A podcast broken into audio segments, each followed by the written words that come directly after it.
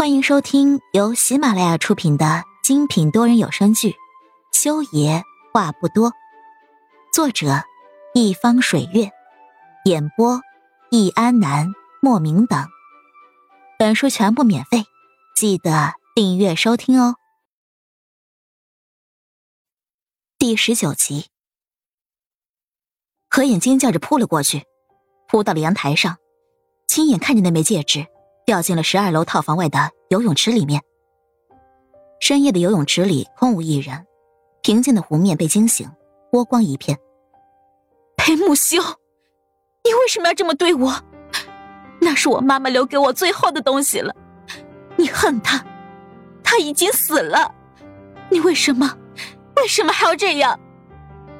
何眼疯了一样的揪住了裴木修的衣袖，猩红的眼眸盯着他，绝望的。流不出一滴眼泪。裴木修，我受够你了，我受够你了，你听到没有？我受够你了。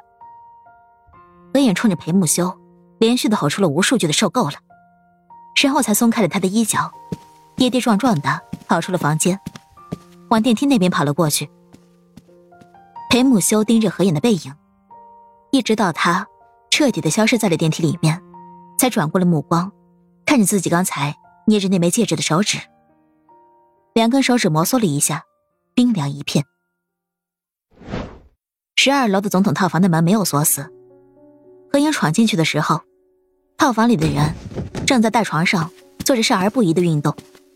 何影披头散发，用一只手提着自己的裙摆，径直从卧室跑了过去，往阳台外面的露天泳池而去。房间里的男女因为这突然闯进来的女人而尖叫了起来。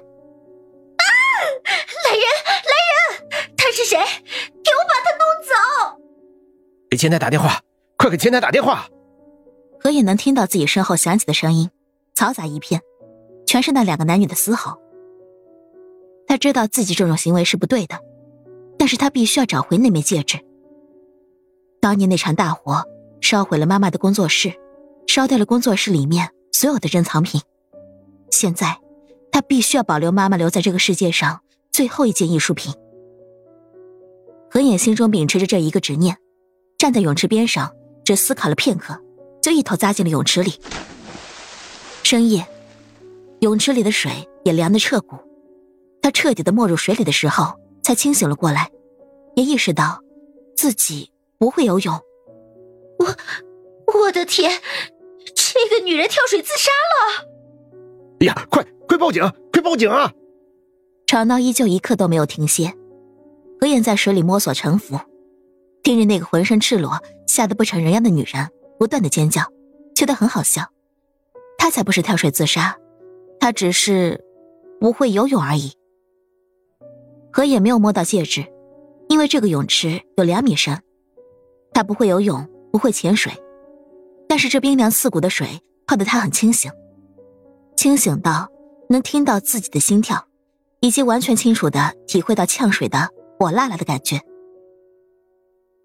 他觉得很可悲，自己可能要淹死在这水池里面了。他拼命仰头，想要呼吸新鲜空气。沉沉浮浮之间，他仿佛看到了十三楼的套房阳台上，裴木修正凭栏站在那里，目光冰冰冷冷的注视着自己，仿佛自己已经死了，已经是一具尸体了。原来，自己要死了。他是那种眼神，不悲不喜，无关紧要。何眼张嘴想要叫，又想要笑，但是无论他怎么歇斯底里，都发不出一点声音，甚至这个世界都安静了下来。那个疯狂打电话报警的女人，还有那个光着身子在泳池周围走来走去，想要把自己捞上来的男人，都在一瞬间的安静了下来。没有人说话，没有人呼吸。何眼觉得，甚至连自己的呼吸声都没了。完了，他要死了，死在酒店的游泳池里面。然而，就在何眼以为自己必死无疑的时候，一道声音把他从那个寂静林一样的世界里拉了回来。何言，何言，你醒醒，你醒醒，不要睡，你睁开眼睛看看我。何言，何言？那个叫着他名字的声音有点熟悉又陌生，他听不出来是谁。亲爱的听众朋友们，本集已播讲完毕，下集精彩继续，别忘记订阅哦。